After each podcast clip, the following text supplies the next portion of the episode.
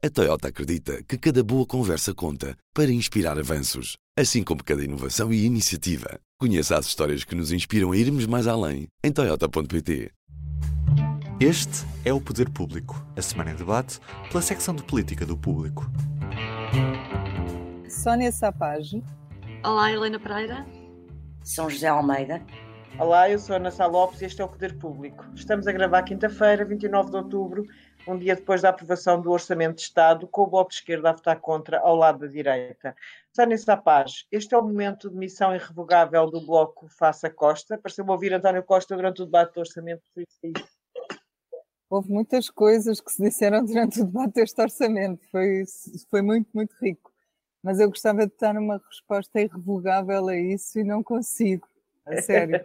disse tanta coisa um, nas últimas semanas, em particular nesse debate. Foram declarações muito duras, de parte a parte, tanto do PS como do Bloco de Esquerda, sobretudo entre, dois, eh, entre esses dois partidos, que se diria que não permitem recuos. E provavelmente, se o governo não precisar, nunca não precisasse nunca mais do Bloco de Esquerda para decidir coisa alguma, se calhar eh, não haveria mesmo recursos. Uh, mas ainda assim eu não dou a coisa por encerrada porque, enfim, é assim nos divórcios, só quem nunca se divorciou é que sabe, é que acha que tudo se decide só num momento. Um, tudo se resolve naquele, naquela situação em particular, nunca é assim.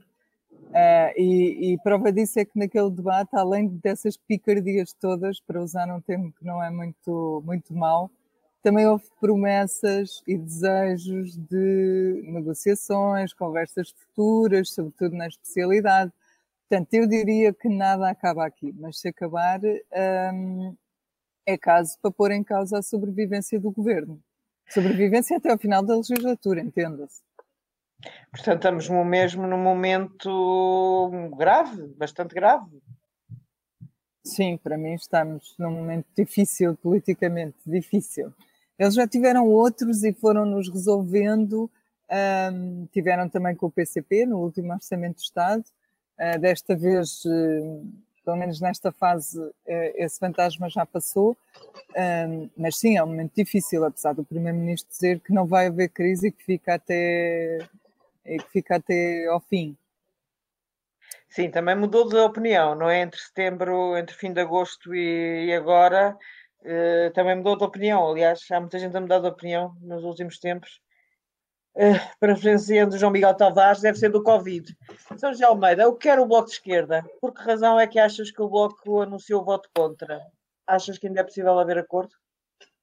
Uh, no fundo, a demissão irrevogável de Portas também foi retirada, se todos sim, nós nos lembramos, em 2013. Eu acredito que até à votação final, não é? Uh, ou seja, até ao lavar dos cestos é, é vindima. E concordo com o que a Sónia disse, a, a, a tensão é grande, mas até à votação final há um mês para que ainda possa haver alguma forma de aproximação. E tanto quanto sei, isso tem sido explícito nas declarações por parte do Primeiro-Ministro, até no debate, uh, o, o, Governo uh, deseja chegar a acordo com o BE, não é? Porque, de facto, toda a solução política uh, que existe uh, e que permite este governo, como permitiu o, o anterior, assenta em três partidos, com um quarto que na legislatura anterior se foi aproximando ao longo dos orçamentos, que é o PAN, e que neste momento está também nesse, nesse, nesse, nesse nesse conjunto de partidos uh, que apoiam o governo, não é? Portanto, era como se o banco, que tem quatro pernas, de repente perdesse uma e, e, e perdia o equilíbrio. Agora, porquê que o, o, o, o, acordo pode ser difícil e porquê que o, o Bloco está a, a fazer isto? Eu tenho grandes dificuldades em perceber o que o Bloco está a fazer, mas ontem vi com muita atenção uh, o, o, discurso da Ana Catarina Mendonça Mendes, aliás tive cuidado depois de o ouvir segunda vez, andar para trás com a box da televisão Parlamento e de o ouvir segunda vez, e é natural que Ana Catarina, como líder parlamentar do PS, tenha o discurso de defesa da honra do PS e de defesa do modelo de governo e, e, e que, não, e que diga aquilo que o Primeiro-Ministro não pode dizer, não é? Foi um discurso brutal, muito bem feito, mas que de facto não deixou de dizer nada daquilo que o PS está a pensar e o governo está a pensar sobre o que se está a passar. E é muito interessante porque ela diz lá a certa altura uma coisa, uma, há uma parte do discurso em que ela acusa o, o Bloco de ter medo de gerir a crise. E, e, e, mais à frente diz que eles, ao votarem contra, vão aparecer na fotografia ao lado da, do, do, do PS. E ao ouvir o discurso da Ana Catarina Mendonça Mendes, eu lembrei-me de uma conversa que tive já esta semana com um responsável socialista com quem estava a falar disto, isso, como é que era o bloco, se havia negociações, podia haver, se... O que é que explicava, no fundo, esta posição do bloco? E ele disse-me uma coisa muito interessante que eu tomei nota e que vou reproduzir. E que para mim é uma explicação uh, com alguma racionalidade política desta, de, desta atitude do Bloco, embora revele um enorme taticismo que, que, que é a seguinte: portanto, isto é um, um dirigente socialista.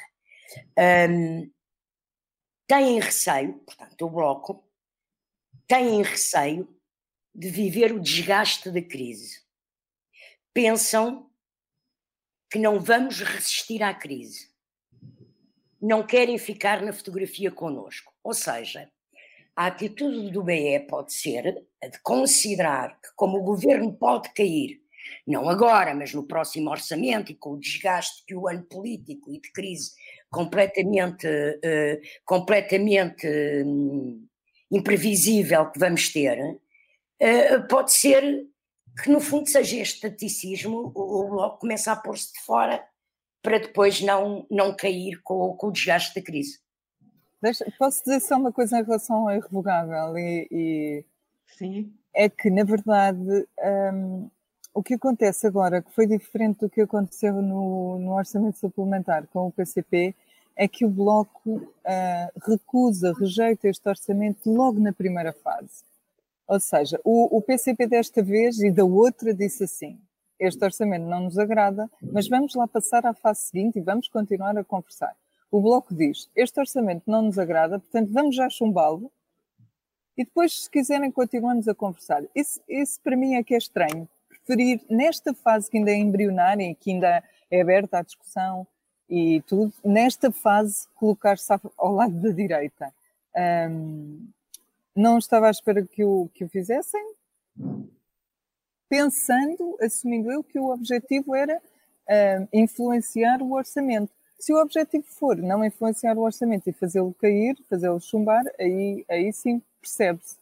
Um, mas eles estão com a ideia muito fixa. Sim, aí podem estar de facto a querer tirar-se da fotografia, mas eu pois. lembro, porque, porque o Bloco tinha a obrigação de saber, porque basta de saber fazer contas, que o orçamento passava com três votos de diferença, não é? Nem sequer, o, o, o, o governo nem sequer precisava das deputadas não inscritas, a Cristina Rodrigues, a Hispane e a Joacim Catar Moreira, a ex-livre, que com o PCP e o, e e o PAN a abster-se, ficava por um deputado, mas ficava. Mas por isso é que é uma decisão política, não é? É acima é, de tudo é política. É isto, já falámos aqui que o PCP também já tinha votado contra o orçamento suplementar. Helena Pereira, António Costa perdeu a maioria de esquerda na Assembleia da República. Isto é mesmo um fim de ciclo, ou nas palavras de António Guterres, o governo está a entrar num pântano? À primeira vista, digo sim.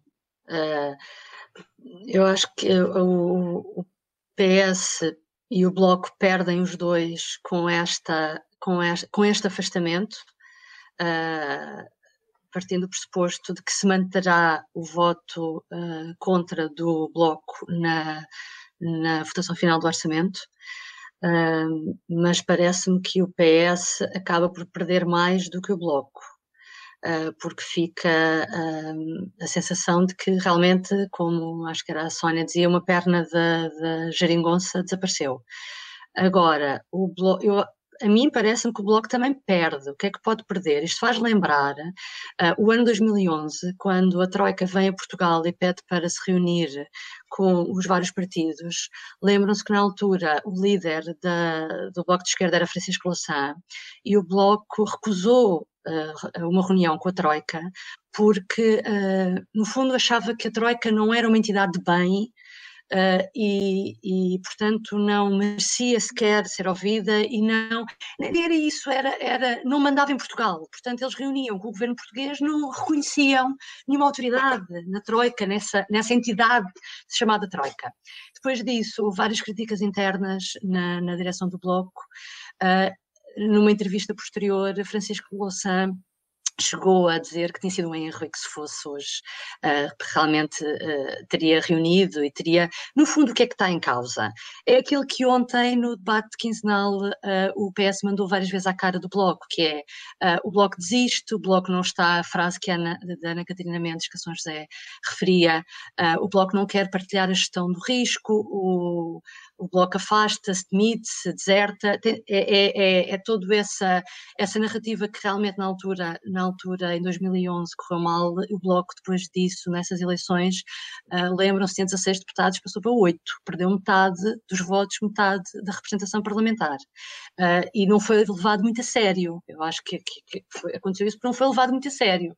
E é isso que agora corre o risco.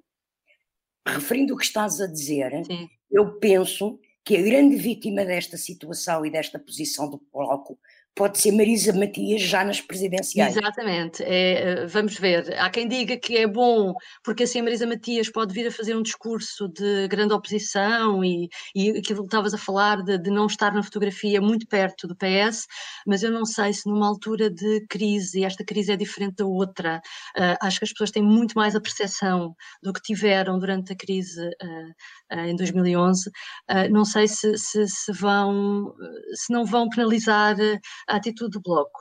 Um, portanto, por um lado, eh, parece-me que o Bloco te, uh, perde isso, mas eh, o PS perde mais, porque o PS é o partido que está no governo e, portanto, é o PS que tem que, que mostrar que, que, tem condições de ter uma maioria e de levar avante essa maioria. Portanto, a ideia do pântano, claro que uh, fica muito mais presente. Uh, mas há outra, outra, outro dado uh, que, que eu punha, juntava a isto, e que foi uma frase também ontem, julgo que foi ontem no encerramento, do João Oliveira, que eu anotei, que ele a determinada altura diz que um falhanço do governo, um falhanço na resposta a esta crise agora sanitária, criará o pasto que a direita incendiará com discurso de ódio. Eu acho que nós vivemos uma nova realidade. Tudo aquilo que eu disse era válido se, uh, ou seja, estava aí o pântano, mas agora uma nova realidade que é bom ter em conta, que, que é haver mais partidos uh, com representação na Assembleia da República e as circunstâncias que se houver eleições. Vamos partir, e já falaremos disso também a propósito dos Açores, e portanto, uh, isto para dizer que essa nova realidade poderá fazer com que os partidos tomem uma decisão agora, no futuro próximo, diferente daquela que tomariam uh, há uns anos antes de haver esta representação parlamentar. E, portanto, o PCP. É engraçado que às vezes diz que o PCP é o partido que tem mais dificuldade em perceber a realidade e a perceber os tempos, acompanhar os tempos modernos, ou o que seja. Mas uh, uh, esta frase do João Oliveira é, exprime a preocupação que a esquerda tem. E, portanto, eu quando ouvi esta frase, uh, o que eu pensei é: não acredito, acho que haverá grandes esforços da parte do PC, está visível, mas também da parte do Bloco, uh, para que não se entre numa situação de pântano. Uh, poderei estar enganada, mas espero. Sabes que há quem, há quem diga... Eu lembro até, lembro até uma, quer dizer, eu acho que há memória no Bloco como há no PC e há no PS, que quando toda a oposição se juntou para chumbar o PEC 4 e o governo Sócrates caiu, no fundo, o PC e o BE contribuíram para dar Exatamente. o Patos Coelho. Exatamente.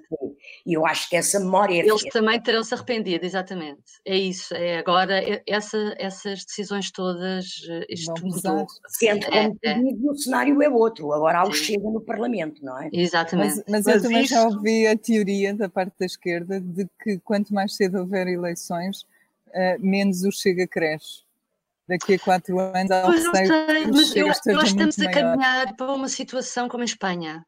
Quanto mais eleições tivermos, se começarmos a ter muitas eleições, nunca no, nos próximos tempos haverá maioria absoluta de nenhum partido. Há mais partidos e há mais dificuldades de encontrar geometrias que construam maiorias uh, absolutas de coligação. Uh, e, e Olhamos para a Espanha e queremos ser tantas coisas parecidas com Espanha, qualquer dia vamos, vamos ter uma situação parecida. O nosso sistema já foi desenhado para evitar as maiorias absolutas. Completamente. Exatamente, Só exatamente. É. Ninguém se lembra que tanto o fator Sócrates como o fator Cavaco eram casos completamente. Sim, vão ser cada vez mais raros. Foram excepcionais? Excepcionais, exatamente. Bem, esta conversa leva-nos para o que se passou no domingo, nos Açores, onde o PS perdeu a maioria absoluta, o Chega elegeu dois deputados, o PCP perdeu a representação parlamentar. E neste momento, se o PSD se juntar ao CDS, ao Chega, à Iniciativa Liberal, ao PPM, pode acabar a formar uma geringonça e a governar a região autónoma. Só nessa paz, qual é o teu feeling? Vai haver entendimento à direita nos Açores? Vamos assistir ao reprise açoriano do que se passou no continente em 2015, mas à esquerda? Olha, eu acho que a tentação é mesmo muito grande. Acho que a direita fará tudo para que haja um entendimento capaz de pôr fim a um ciclo de governação socialista que já dura há mais de duas décadas. Portanto, antes das eleições, todos pareciam dispostos, e nas suas declarações isso era muito evidente, a fazer tudo para tirar o PS do poder. Uh, um pouco como tu dizias, como aconteceu em 2015, mas ao contrário. Agora, depois das eleições, será mesmo assim? De facto, as contas são difíceis, porque a esquerda, que agora ficou reduzida a PS e Bloco, tem 27 mandatos. E a direita, se tu juntares PSD, CDS, Chega a Iniciativa Liberal, tem outros 27, não tem mais, tem 27. A questão está em o que é que fará o PPM, que lá se diz de centro, e nós sabendo que são monárquicos, enfim, e o PAN, e aqui estão três deputados que podem fazer a diferença. Um, se o PPM e o PAN se juntarem à direita, o PST pode até dispensar o Chega para fazer, para fazer governo. Uh, e isso, lá está, é a tentação grande, e isso é, é, por isso que os dias têm sido de muita conversa, o que não é uma estreia nos Açores, como tu escreveste esta semana, não é? Já aconteceu, uh, mas também é bastante inédito. Um, de qualquer forma, uh, ainda, ainda há muitas coisas pela frente, ainda é preciso indigitar um governo, ainda é preciso levar o programa de governo ao Parlamento açoriano, é preciso que se, que se crie uma moção de rejeição ao programa e que ela seja aprovada por esta direita, que tudo indica que o pode fazer, e depois, então, uh, surgirem conversações uh, para formar um novo governo. Mas, de facto, neste, nesta fotografia toda que descrevemos, quem parece estar em piores lençóis é o PS. É mais difícil para o PS conseguir fazer uma maioria. E mesmo que a faça, vai ter quatro anos completamente desgraçados de, de governação. Muito diferentes dos 20 e tal que estão para trás. Exatamente. Exatamente, tirando ali dois anos com o César minoritário, que teve uns problemas Sim. por não conseguir aprovar grande coisa, mas, mas não caiu. São José Almeida, o PCP não elegeu nenhum deputado na Assembleia Legislativa Regional dos Açores, tinha um, também já houve tempos em que não teve nenhum, não é uma estreia o desaparecimento do PCP nos Açores, mas o Chega, agora, 2020, elegeu dois. Que significado é que tem isto? Estou-me a lembrar do que, o que a, do que a Helena Pereira há bocado referiu ao falar de o que o João Oliveira disse. Assim, eu penso que o, que o, e um pouco na linha do que tu escreves no editorial de hoje, eu penso que estas eleições nos Açores uh, vão funcionar como um laboratório uh, para o que pode ser os próximos tempos da política, mesmo a nível nacional em Portugal.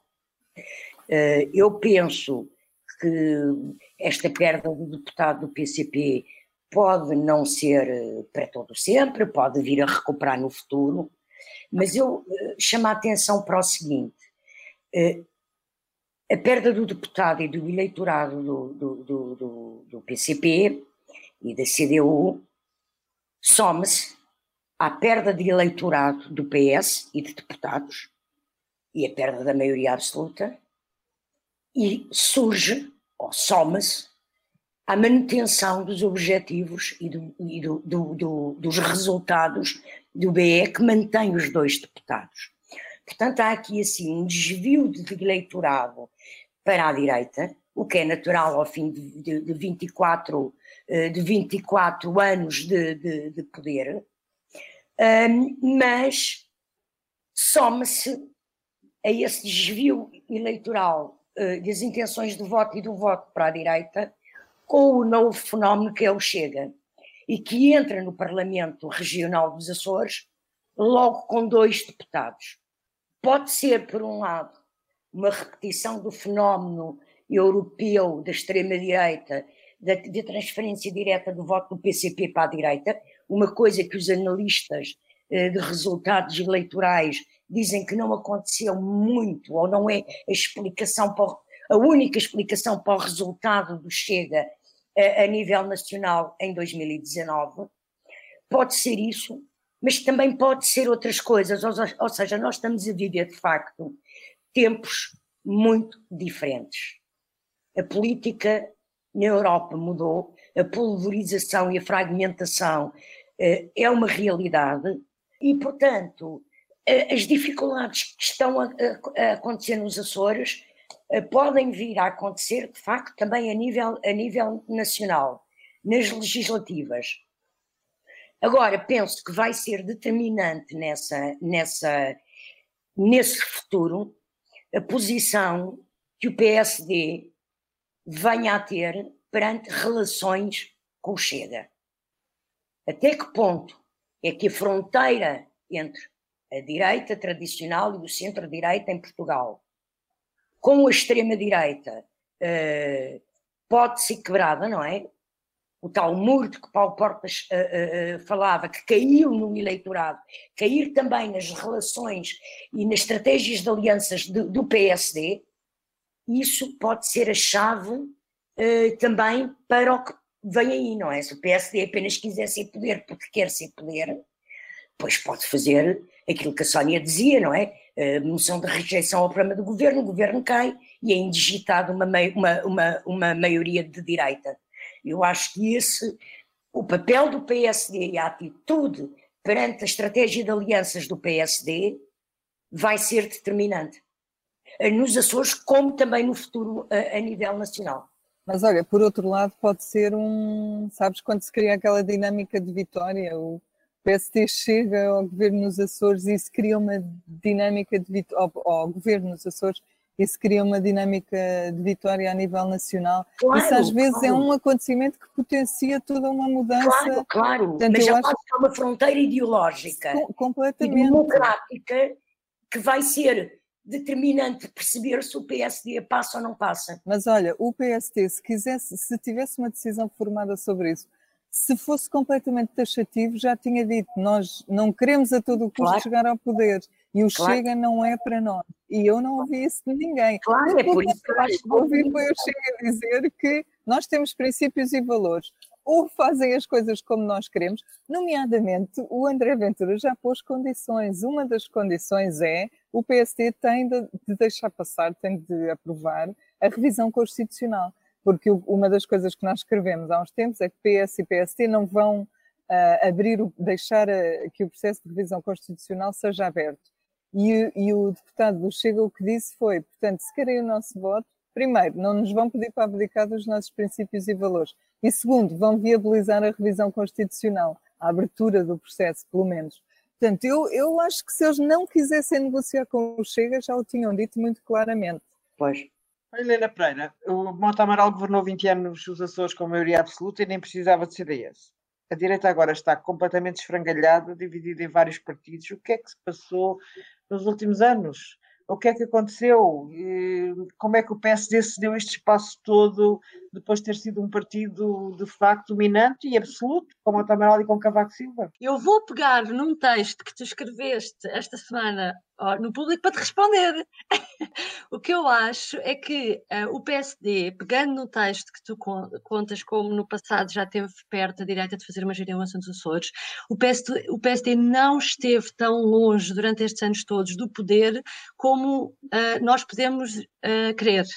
Ou seja, apesar de uh, o PS ter ganho consecutivamente sempre as eleições desde 96, uh, houve a oportunidade de, de, o PSD, numa coligação direta como agora está a fazer, uh, ter, ter, ter conseguido chegar ao poder, mas na altura não, não sei bem explicar. Eu pensei é que pedia a tua ajuda. Foi mais, se calhar, pelo PSD nacional do que pela vontade do PSD regional, que isso não, nunca foi possível, não é?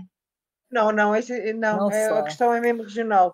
A questão é regional, porque na, quando o primeiro dirigente do PSD tenta isso, que é o Álvaro Damas, que tem o que eu acho notável, que para demonstrar como o PSD tem vindo a cair nos Açores, o Álvaro Damas consegue em 1996 41%, que é brutal, é imenso.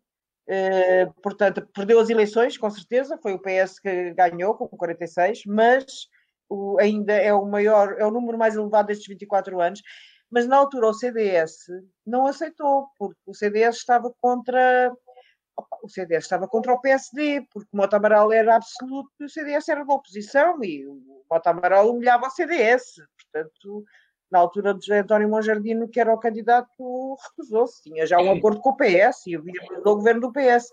E depois, quando o Costa Neves. Há duas questões aí, quando o Carlos Costa Neves e o Alvarino Pinheiro do CDS entendem que, o, por um lado, o Jorge Sampaio eh, disse logo que aquilo era inconstitucional, eh, coisa que o, que o Costa Neves não concorda, mas é que, que dar posse ao governo do PSD, CDS seria inconstitucional e que fazia.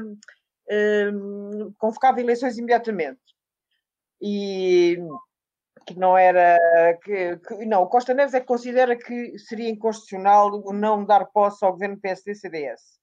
Mas depois o próprio Costa Neves, é que aquilo era um problema, aquilo é um, aquilo é um mundo engraçadíssimo. Porque quando o Mota Amaral, depois de 20 anos de poder, sai, deixa não sei quantos delfins. Ao contrário de outros líderes que não deixam ninguém, Mota Amaral deixou uma lista, uma fila. E o Costa ele Neves. Quis armadilhar, ele quis armadilhar o campo. Olha, todos eles foram candidatos nestes últimos 24 anos à liderança do PSD Açores. Nenhum ganhou.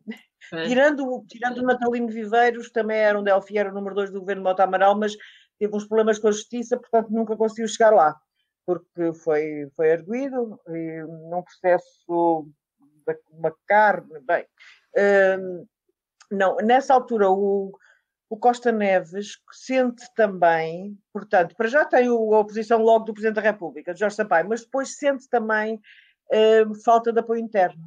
E depois há aquela coisa giríssima. Há aquela coisa giríssima que tu contas, que é o facto de uns serem de São Miguel e outros serem da Terceira, também fazia diferença. Exatamente, Sónia. É.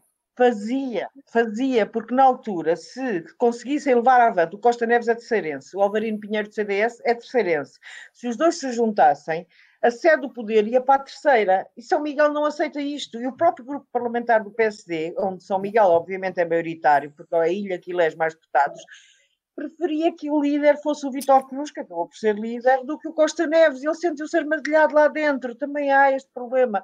É giri, isto é giríssimo, quer dizer, é, é complexo. Bem, camaradas, vamos para o terceiro tema, que é a pandemia, que isto já vai tarde. Se eu ponho a falar dos Açores, não me calo, tenho este problema grave na minha vida.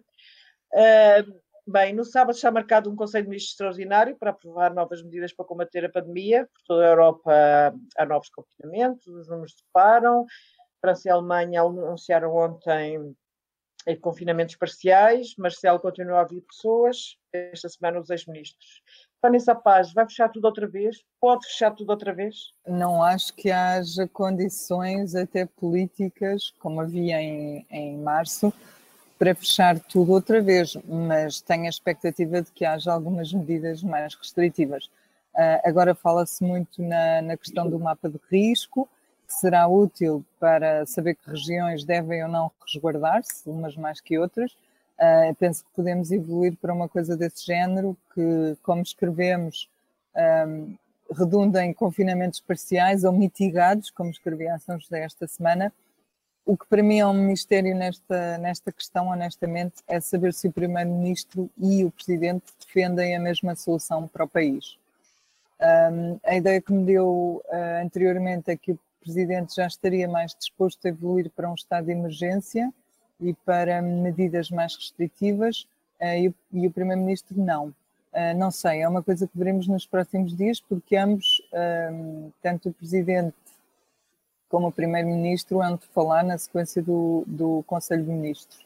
Enfim, é isso, não tenho a certeza de nada. O que eu, deixa-me só acrescentar uma coisa, o que acho que aconteceu desta vez, que não aconteceu na outra em março, é que nós em março estávamos a, a, tomar decisões antes da Europa toda, estávamos à frente do pelotão, digamos assim, éramos, éramos nós que estávamos praticamente a ditar algumas das regras. Desta vez eu sinto que estamos a funcionar ao contrário. E não sei em que é que isso vai resultar. Pois, é verdade. O que é que se pode esperar do Conselho de Ministros de sábado, São José? Já fizeste notícias e já, já demos Quer dizer, eu a aproximação que... do governo a esta nova fase? Sim, eu penso que, quer dizer, só no próprio sábado, provavelmente, é que o governo decidirá hum, as restrições uh, uh, concretas que vai impor. Mas como nós escrevíamos no, no, no trabalho que saiu na terça-feira, o governo tem um modelo de atuação, não é?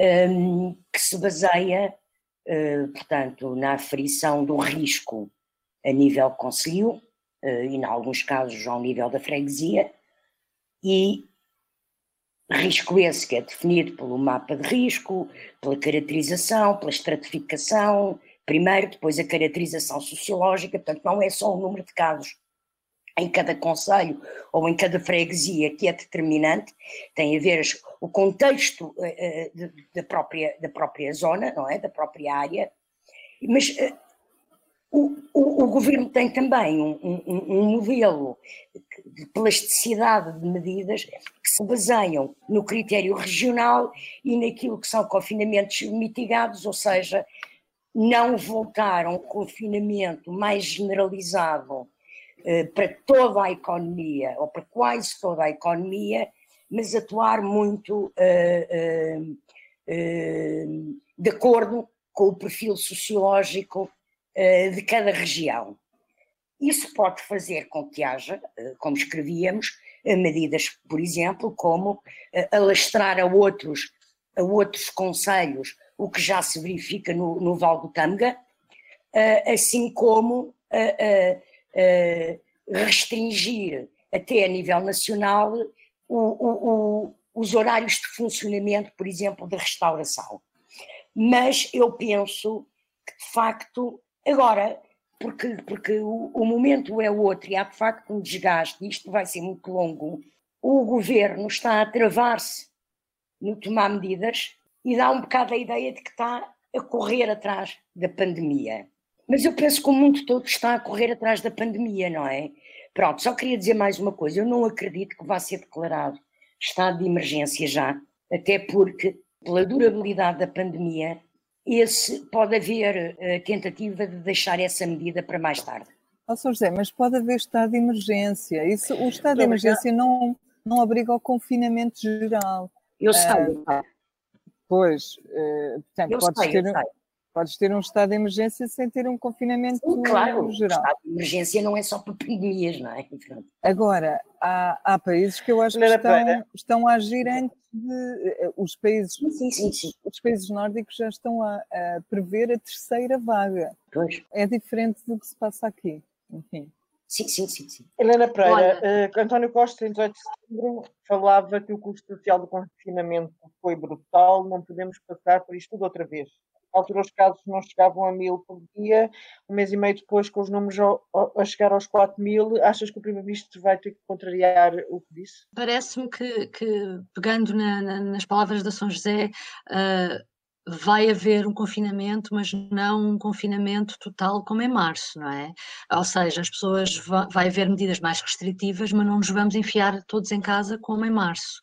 Eh, parece que também as pessoas já passaram por isso e toda a gente percebe os custos económicos e sociais uh, da paragem, do lockdown. Portanto, será uh, um confinamento gradual sem ser um lockdown e depois, sendo assim, não é, não é um, uma contradição as palavras de, de António Costa. Uh, só para só pa terminar, eu retive uma frase do Baltazar Nunes, do, do médico epidemiologista que hoje, que hoje uh, Alexandre Campos entrevista no público, em que ele diz que quanto mais eficazes formos a proteger a população, mais tempo a pandemia vai demorar. Eu acho que esta frase é tão boa para as pessoas perceberem é, como é que isto vai ser, que é uh, quanto mais, quanto melhor nós fizermos tudo, uh, mais tempo temos que nos habituar que vamos conviver com esta pandemia. Parece um contrassenso, mas é mesmo, mesmo, assim, mesmo isto. E, e, é, e, é, bom que seja assim. E é bom que seja assim, porque a alternativa, dizia ele, é o quê? Uh, querer, uh, sei lá, exterminar não sei quanto por cento da população para que passe rapidamente a praga e vá embora? Não, ninguém quer isso. Uh, pronto, Portanto, dito isto, um, é isso que eu estou à espera, que haja mais uh, confinamento sem haver realmente grandes paragens da economia, porque ninguém vai aguentar isso. Voltamos daqui a, daqui a uma semana, na próxima quinta-feira, e o Poder Público acaba por aqui. Até para a semana. Até para a semana. Até para a semana. O público fica no ouvido. A Toyota acredita que cada boa conversa conta para inspirar avanços, assim como cada inovação e iniciativa. Conheça as histórias que nos inspiram a irmos mais além em Toyota.pt.